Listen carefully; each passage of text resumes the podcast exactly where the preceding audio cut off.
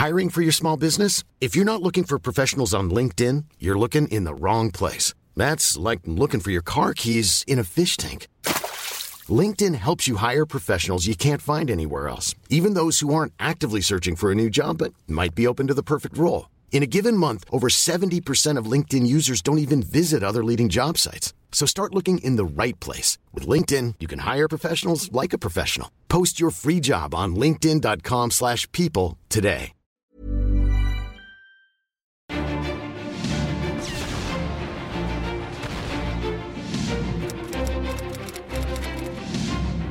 Cuerpo que se afianza en un suspiro, la puerta que se abre. Clio Podcast. En la primera parte de Morelos, Siervo de la Nación, hemos recorrido la vida de un hombre de cuna humilde, gramático autodidacta, arriero, notable estudiante y párroco de pueblos indígenas de la Tierra Caliente de Michoacán, que a los 45 años de edad se unió a la lucha contra el gobierno español iniciada por su maestro, el cura Miguel Hidalgo y Costilla. Sus campañas militares por el territorio de los actuales estados de Michoacán, Guerrero y Oaxaca dieron a Morelos una bien merecida fama, fincada además en el orden, organización y efectividad de sus tropas, así como en su proverbial sentido del humor. Su principal adversario, el brigadier Félix María Calleja, admirado por la constancia y la actividad mostrada por los insurgentes de Morelos en el sitio de Cuautla, llegó a escribir que esa acción merecería un lugar distinguido en la historia. No exageraba, pero lo más trascendental en la carrera de Morelos no fue aquel genio militar, sino su proyecto de país, una república igualitaria y soberana, regida no por caudillos, sino por instituciones.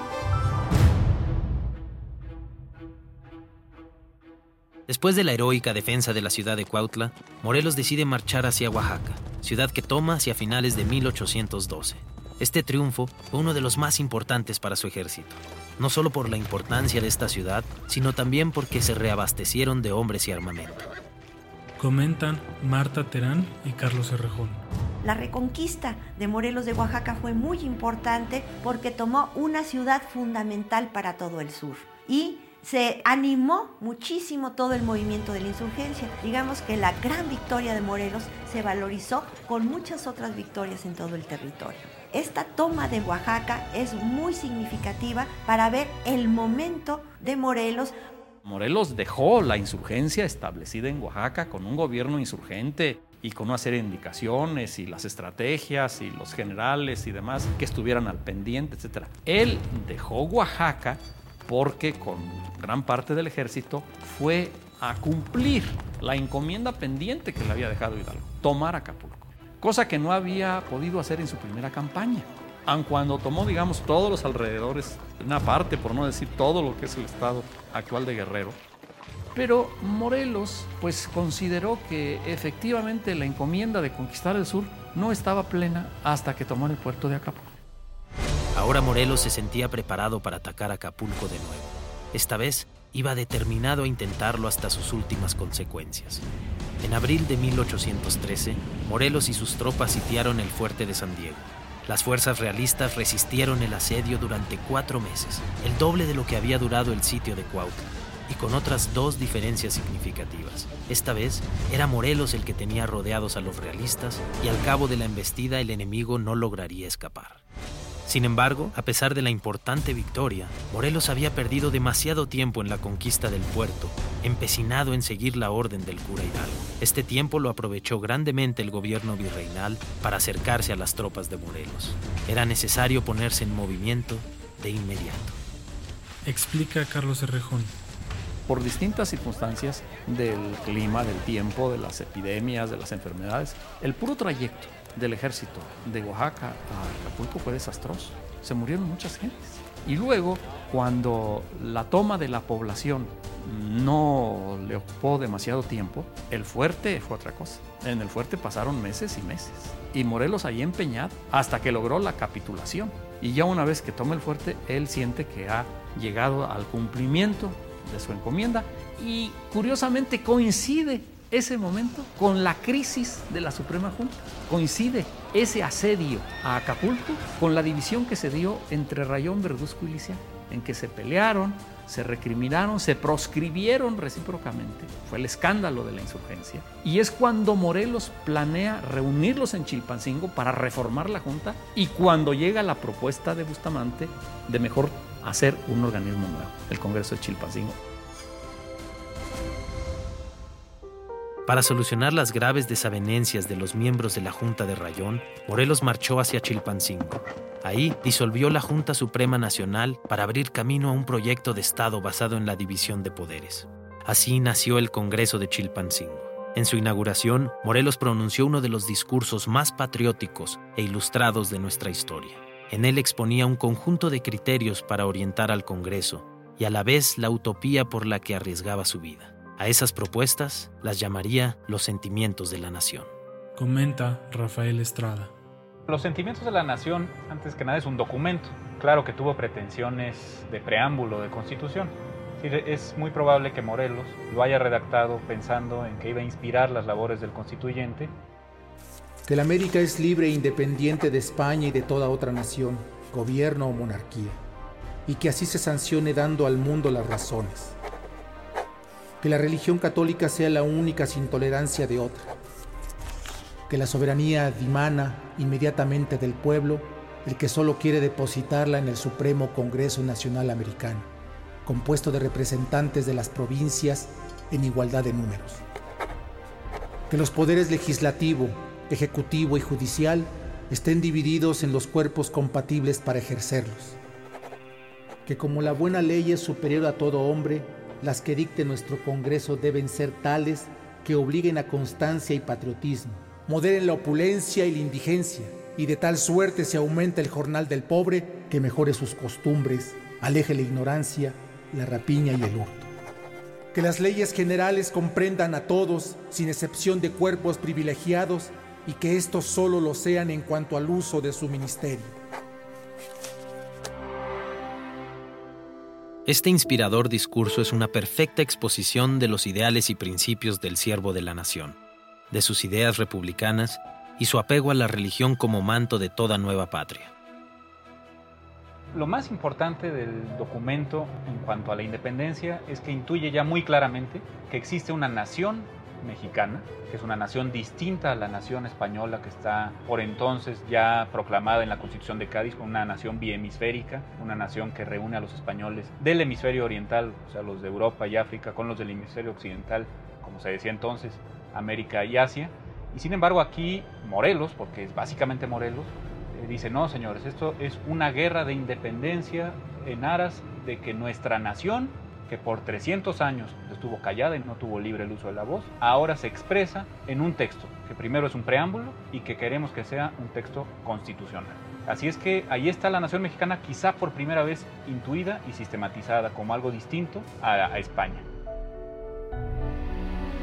En este documento, Morelos habla por primera vez de un movimiento independiente de Fernando VII. El fernandismo y la causa se separan, dando pie a las primeras nociones de una guerra de independencia explica Marta Terán.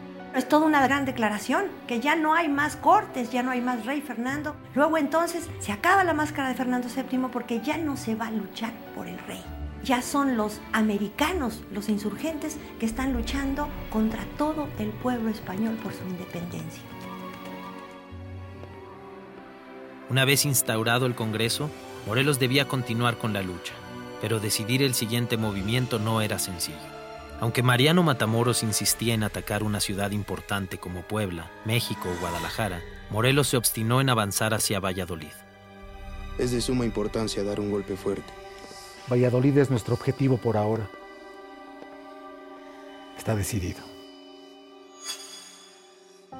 Comenta Javier Lara Bayón.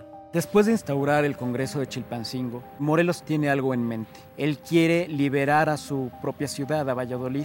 Ese es su siguiente objetivo. Esto es, de alguna manera, un error, porque implica para Morelos salir de la tierra que conoce muy bien, la tierra caliente de Guerrero, Michoacán, el sur del Estado de México, y adentrarse en el Bajío, una tierra que le era extraña, aunque él hubiera nacido ahí. Era una tierra además en la que él no había combatido. Entonces, aquella incursión, sin estar preparado realmente para realizarla, fue de alguna manera un error importante para Morelos.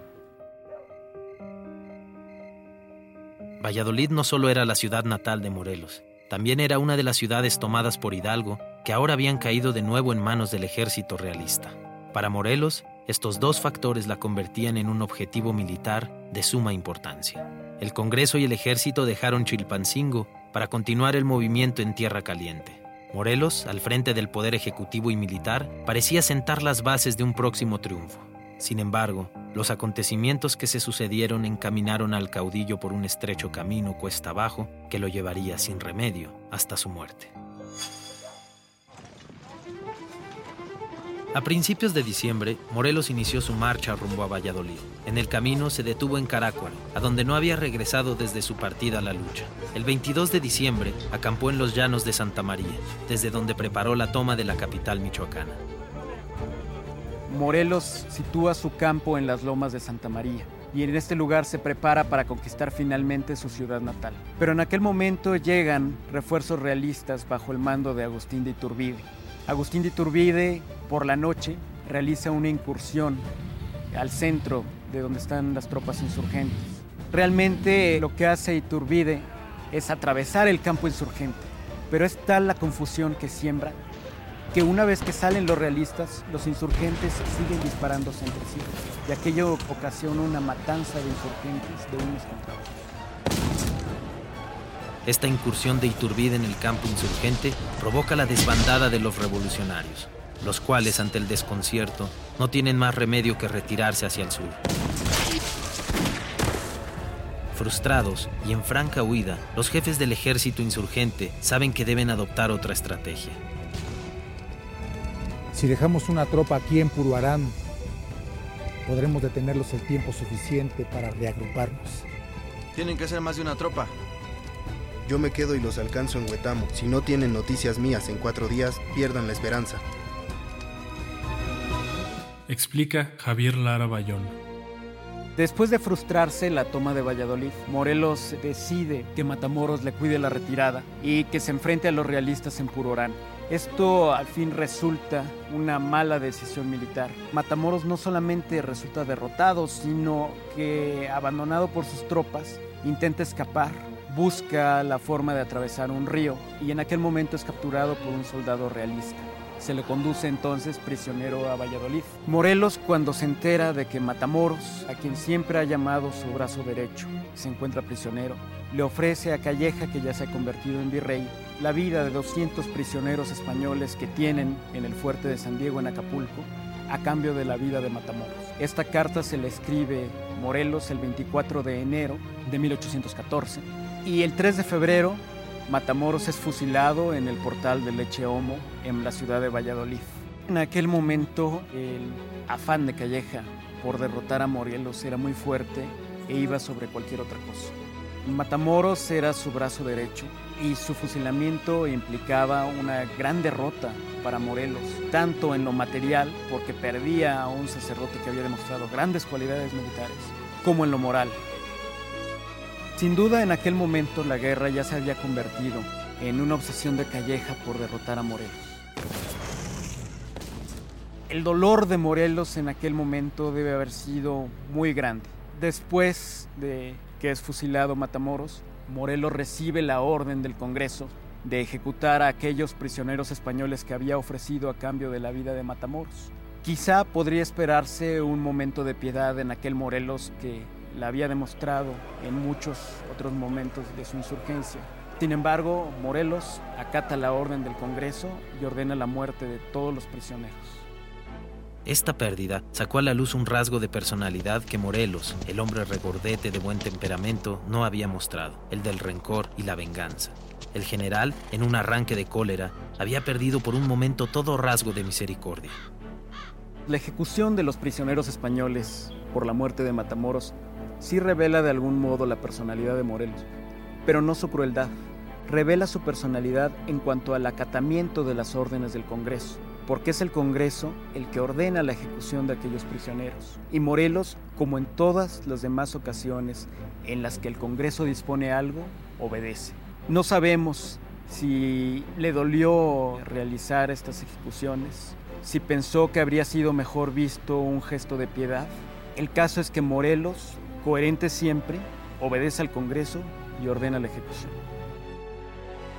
Unos meses después, la muerte de Galeana no solo impactará en la cúpula del ejército, también dejará un profundo hueco afectivo en el caudillo. Ante esas noticias, dirá que tales tragedias eran como perder sus dos brazos y que se sentía perdido. En los siguientes meses, Morelos fue subordinando poco a poco su poder al Congreso hasta ser destituido del Ejecutivo y relegado de las decisiones trascendentales. A pesar de las épocas difíciles y de sus fricciones con el Congreso y con Rayón, Morelos hizo las paces con ellos en un intento de llegar unidos y fortalecidos a la reunión de Apatzingán. En ella se promulgaría la primera constitución mexicana, que refrendaría la independencia absoluta y consagraría la democracia, los derechos del hombre y la división de poderes. Comenta Rafael Estrada. Lo más importante de la Constitución de Apatzingán es que no es constitución. Es decir, es que estos señores fueron tan realistas que dijeron, no, lo que necesitamos es un decreto, una ley suprema, pero que sea un decreto provisional, en lo que se reúne el Congreso de la América Mexicana emancipada y ya podemos tener una constitución que no sea transitoria. Así llegó a Apatzingán en octubre de 1814. Un Morelos sometido y entregado al poder legislativo firmaría la nueva Carta Magna, colaborando tan solo con algunas adiciones y correcciones. El general más destacado de esta lucha no figuraba entre los principales redactores y el documento estaba firmado por legisladores que no representaban los intereses específicos de la gente. El reino estaba incendiado, la guerra estaba en todos lados, ¿quién iba a ponerse a organizar elecciones? La verdad es que Morelos estaba peleando batallas y ganándolas o perdiéndolas mientras se hacía la constitución. Tiene muy poca influencia sobre el articulado del decreto de, de Apatzingán. Aún así, hay dos diputados por dos provincias tomadas por la insurgencia de Morelos, un diputado por Oaxaca y un diputado por Tecpan. Los miembros de la Suprema Junta Nacional Americana, de la Junta de Zitácuaro, decir, lo que venía de la insurgencia cuando fue presidida por Rayón, también serán diputados propietarios de pleno derecho. Liceaga, José Sixto Verduzco, el propio Cos, eh, López Rayón mismo, serán diputados en Chilpancingo, Apatzingán. Y después van a entrar eh, también figuras muy importantes, José Manuel de Herrera, desde luego Andrés Quintana Roo, la gente a la que Morelos durante su proceso le va a atribuir la confección de la Constitución. Everyone knows therapy is great for solving problems, but getting therapy has its own problems too, like finding the right therapist, fitting into their schedule, and of course, the cost. Well, BetterHelp can solve those problems. It's totally online and built around your schedule. It's surprisingly affordable too. Connect with a credentialed therapist by phone, video, or online chat all from the comfort of your home. Visit betterhelp.com to learn more and save 10% on your first month. That's BetterHelp H E L P. Morelos, institucional como era, celebró la firma del documento con abrazos y carcajadas, pero en el fondo se notaba su frustración e impotencia. El hombre que luchaba por una América libre dejó saber su opinión sobre la Constitución a sus más cercanos colaboradores. Comenta Carlos Errejón porque Morelos quería que el Congreso sancionara los sentimientos de la nación. Y lo hizo en algunos puntos, pero en lo que era más típico de Morelos, que era la justicia social, el sentimiento doso, no lo tomó el decreto constitucional. Y lo mismo también, el reglamento para el Congreso, en donde el Ejecutivo tiene mucho más poder que el legislativo. El Congreso no hizo caso de eso tampoco y bajó muchísimo el poder del Ejecutivo en la Constitución y levantó muy por encima el legislativo. Para el flamante héroe de la América Libre, las leyes recién promulgadas tenían el carácter de impracticables, refiriéndose a la dificultad que significaba aplicarlas en el contexto de la guerra. Así lo expresaba Lorenzo de Zavala en uno de sus textos. El señor Morelos se halló desde luego embarazado por decretos inejecutables, con leyes que no tenían objeto, ni estaban en consonancia con las necesidades de la nueva patria, que podían, en efecto, legislar sobre una población errante que ocupaba los cerros, los bosques y no podía permanecer mucho tiempo en el mismo lugar. Comenta Rafael Estrada. El 22 de octubre de 1814 se jura la constitución de Apatzingán, el decreto de Apatzingán. Morelos afirma que es el día más feliz de su vida. Es decir, es un hombre de instituciones y es un hombre que ve con mucha claridad, cosa que no hizo Hidalgo, por ejemplo, la necesidad de que el país contara con una constitución así fuera una constitución transitoria. Así es que yo creo que tenía sentimientos ambivalentes respecto al decreto de Apatzingán. Aún así, el cura nativo de Valladolid se mantuvo fiel y obediente al Congreso hasta el último momento. Explica Carlos Herrejón. Morelos forma parte del triunvirato ejecutivo porque el poder ejecutivo no se ejerce por un presidente, sino por un triunvirato. La forma de gobierno es francamente republicana, cuando no se diga expresamente, pero la constitución de Apatzingán, pues lo que preconiza es una república. Sin embargo, a pesar de esta organización formal de la insurgencia, más bien lo que fortaleció fue el legislativo en detrimento del ejecutivo. El sentido de disciplina hizo que Morelos, no obstante sus persuasiones personales, tuvo que decir, cuando el Señor habla, el siervo debe callar. ¿Quién era el Señor? El Congreso, los que él había puesto, que finalmente pues, les gustó el poder también y se sobrepusieron a los ideales y principios de Morelos. El movimiento se debilitaba debido a la presión realista y las rencillas internas. Esto trajo como consecuencia la caída de Acapulco y Oaxaca. Comentan Carlos Herrejón y Rafael Estrada el gobierno virreinal se empeñó en acabar con los poderes de la insurgencia y desató una persecución implacable sobre el Congreso, sobre el triunvirato y sobre luego el último que se instauró, el Poder Judicial. A tal grado que el Congreso se la pasó en huida constante y se tomó entonces la decisión de que la cúpula de la insurgencia se trasladara de donde se encontraba acá en Michoacán hacia el oriente del país, en donde gracias a otros insurgentes como Guadalupe Victoria y Mier y Terán se estaba fortaleciendo. Y en ese traslado, pues obviamente iban muchos abogados y los burócratas y todo esto. Ya la insurgencia había iniciado también un camino de burocratización y había necesidad de protegerlos. Y se acordaron pues de que Morelos seguía siendo la figura principal y el líder principal y miembro del triunvirato. Entonces le encomendaron a Morelos que fuera el protector militar de la peregrinación del Congreso de Tierras Michoacanas hacia el oriente del país. Y por proteger al Congreso en un momento dado, en un lugar dado, Temalaca, en el norte del actual estado de Guerrero. Ahí llegaron los realistas y Morelos se quedó a pelear contra ellos para que los poderes, es decir, el Congreso, los otros miembros del Ejecutivo, los burócratas, el judicial, pudieran huir hacia su destino. Pero naturalmente eran muchos más que la escasa tropa con que contaba Morelos.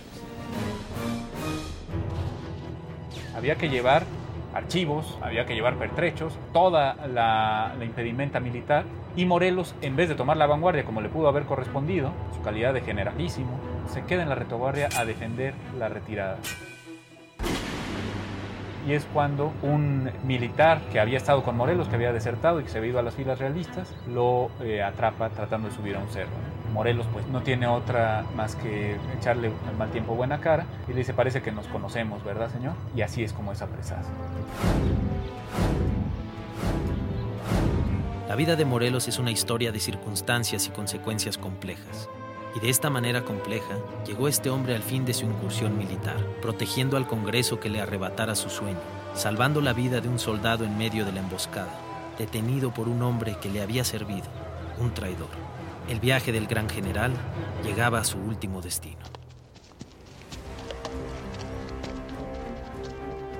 Morelos fue llevado hasta la capital, donde el antes general Calleja, ahora virrey, le tenía preparado un juicio acelerado que le permitiera sentar un precedente dirigido a todos los demás insurgentes que se mantenían en la lucha. Cuando Morelos es apresado, de acuerdo a las disposiciones virreinales, hubiera podido ser ejecutado ahí mismo. Sin embargo, dada la importancia del personaje, pues inmediatamente manda información al virrey Calleja y él lo pondera. Dice, mejor tráiganlo acá. Y tanto él como otras autoridades, incluido el arzobispo Fonte peninsular, llegan a la conclusión de que es una magnífica oportunidad para el gobierno realista el llevar a cabo un juicio espectacular que sirviera de escarmiento a toda la insurgencia y una manifestación muy clara del triunfo del gobierno realista.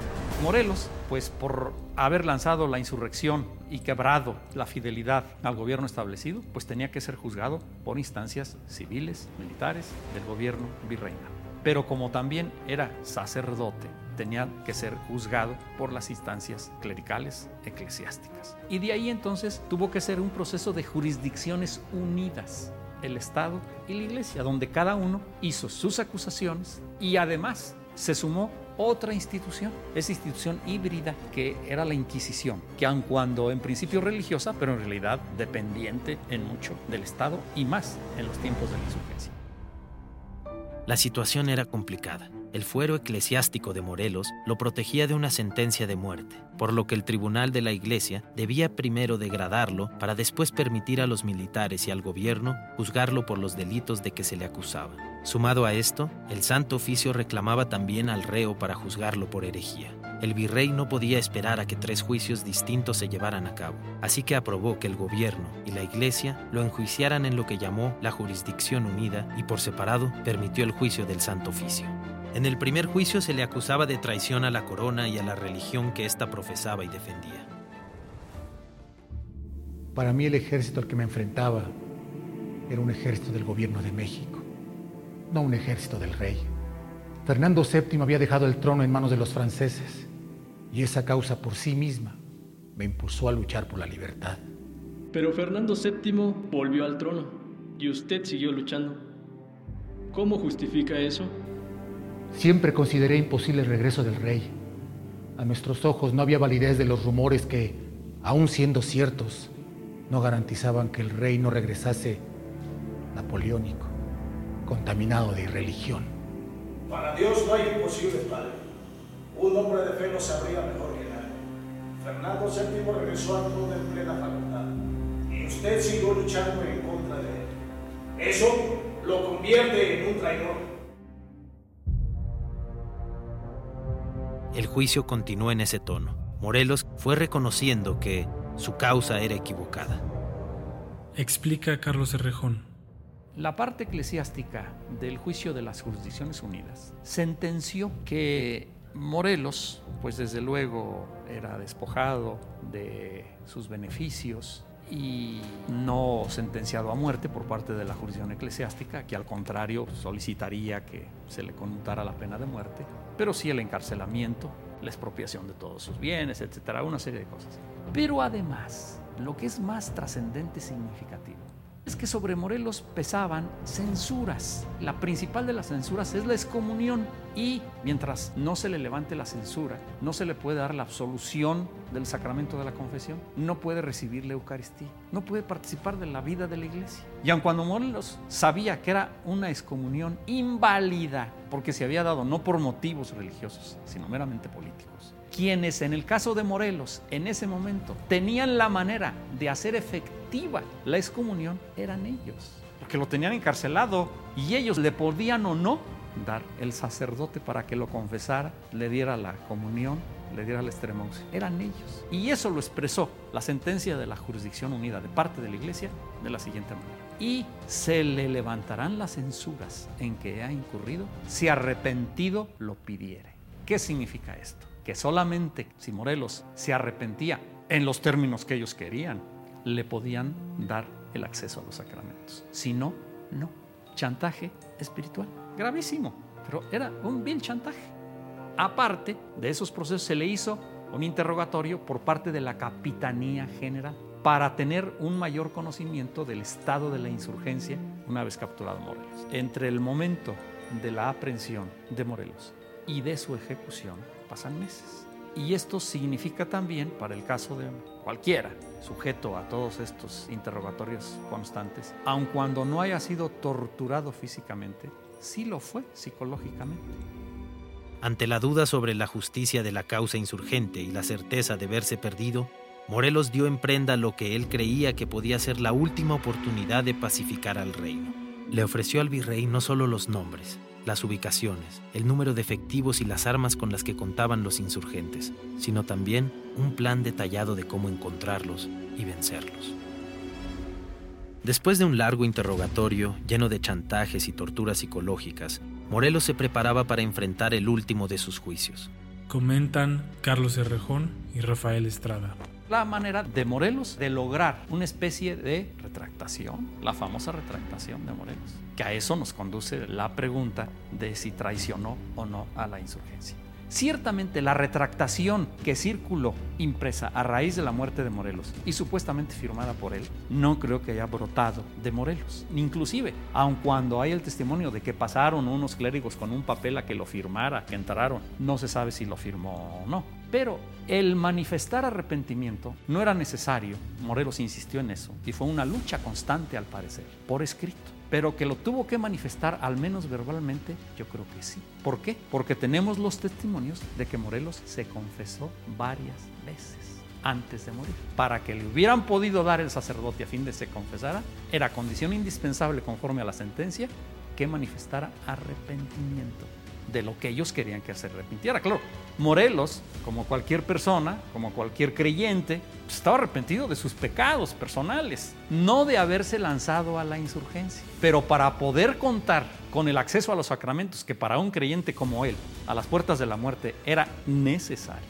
entonces tuvo que mostrar, al menos verbalmente, un arrepentimiento. Que repito, fue un chantaje Morelos soportó y sobrellevó hasta lo último a donde le fue dado sobrellevar. Un verdadero martirio. El martirio de Morelos estuvo en eso. El martirio de Morelos estuvo en esa presión durante semanas para poderle arrancar un arrepentimiento, al menos verbal, y consiguientemente también con todas las presiones en donde se le trató de hacer ver que la causa que él había seguido había provocado mayores males que los que trataba de quitar. Unos días después se celebró el juicio del Santo Oficio, que solo sirvió para dar forma, legalidad y contundencia a una sentencia que el virrey ya había previsto para el cura Morelos. En una sentencia conjunta se decidió degradarlo de su carácter sacerdotal y encontrado culpable de traición, fue condenado a muerte. La única consideración que se tuvo con Morelos, gracias a la intervención de algunos obispos y del arzobispo de México, fue no exhibir públicamente sus restos y darle sagrada sepultura de inmediato. Comenta Rafael Estrada. Se le acusa de alta traición, absurdamente. Tuvo un muy buen abogado, dice don Carlos Herrejón, y tiene razón. Un jovencito, Quiles, un abogado litigante defensor en este proceso de las Jurisdicciones Unidas de Morelos, lo defiende con muy buenos argumentos y uno de ellos es, usted me está diciendo que traicionó al rey, nada más que el rey ya disolvió las Cortes de Cádiz cuando regresó al reino Fernando VII, después de su prisión en Valencia, ya disolvió las Cortes de Cádiz y declaró que los traidores eran los diputados en Cádiz. Y Morelos combatió a las Cortes de Cádiz. Entonces, ¿traición a quién o a quién? Lo que contestaron las Jurisdicciones Unidas es que sí traicionó al rey, pero en el fondo había peleado contra España contra una nación distinta a la nación mexicana. El primer paso en la ejecución de la sentencia fue la degradación, que en palabras de varios testigos como Lucas Alamán fue a la vez imponente y profundamente triste.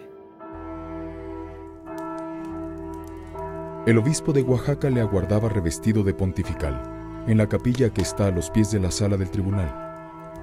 Morelos tuvo que atravesar toda esta de uno a otro extremo, con el vestido ridículo que le habían puesto y una vela verde en las manos. Todos estaban conmovidos. El obispo se deshacía en llanto.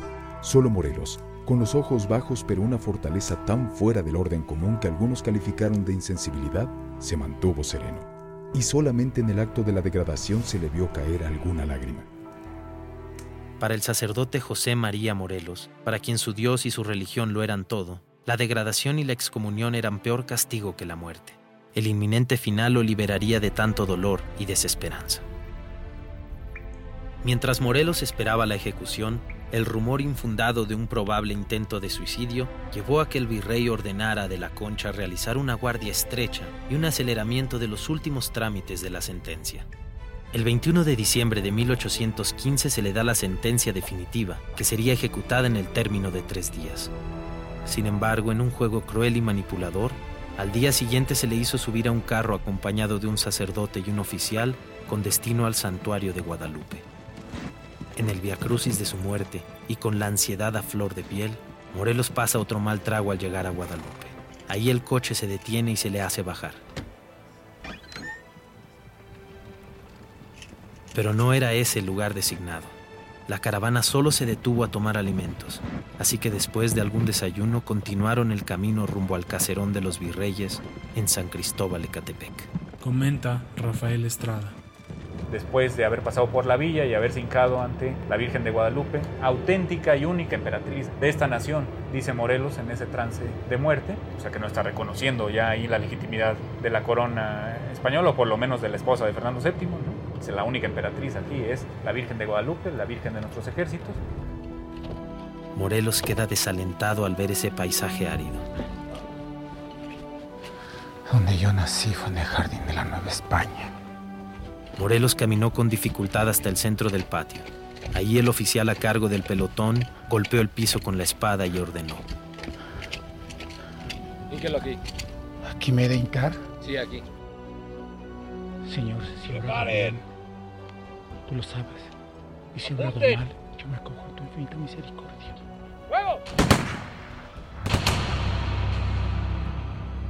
En palabras de Lucas Alamán, Morelos se puso de rodillas, dióse la voz, y el hombre más extraordinario que había producido la revolución de la Nueva España cayó atravesado por la espalda de cuatro balas. Pero moviéndose todavía y quejándose, se le dispararon otras cuatro que acabaron de extinguir lo que le quedaba de vida.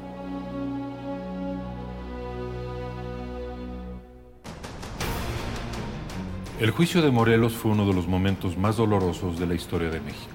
Doloroso por injusto, aún a los ojos de sus adversarios. Amenazar con el fuego eterno a un hombre que encarnaba como ningún otro la piedad religiosa y el amor por la Virgen de Guadalupe era una infamia.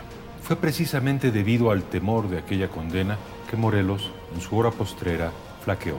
Flaqueó como todos en nuestra vida flaqueamos.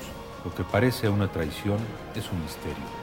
Tras su muerte, la lucha entró en el silencio, pero Morelos nunca murió en la memoria mexicana. Los sentimientos de armonía, libertad e igualdad que concibió para la patria mexicana siguen siendo nuestra acta de fundación. La buena sombra de Morelos nos cobija.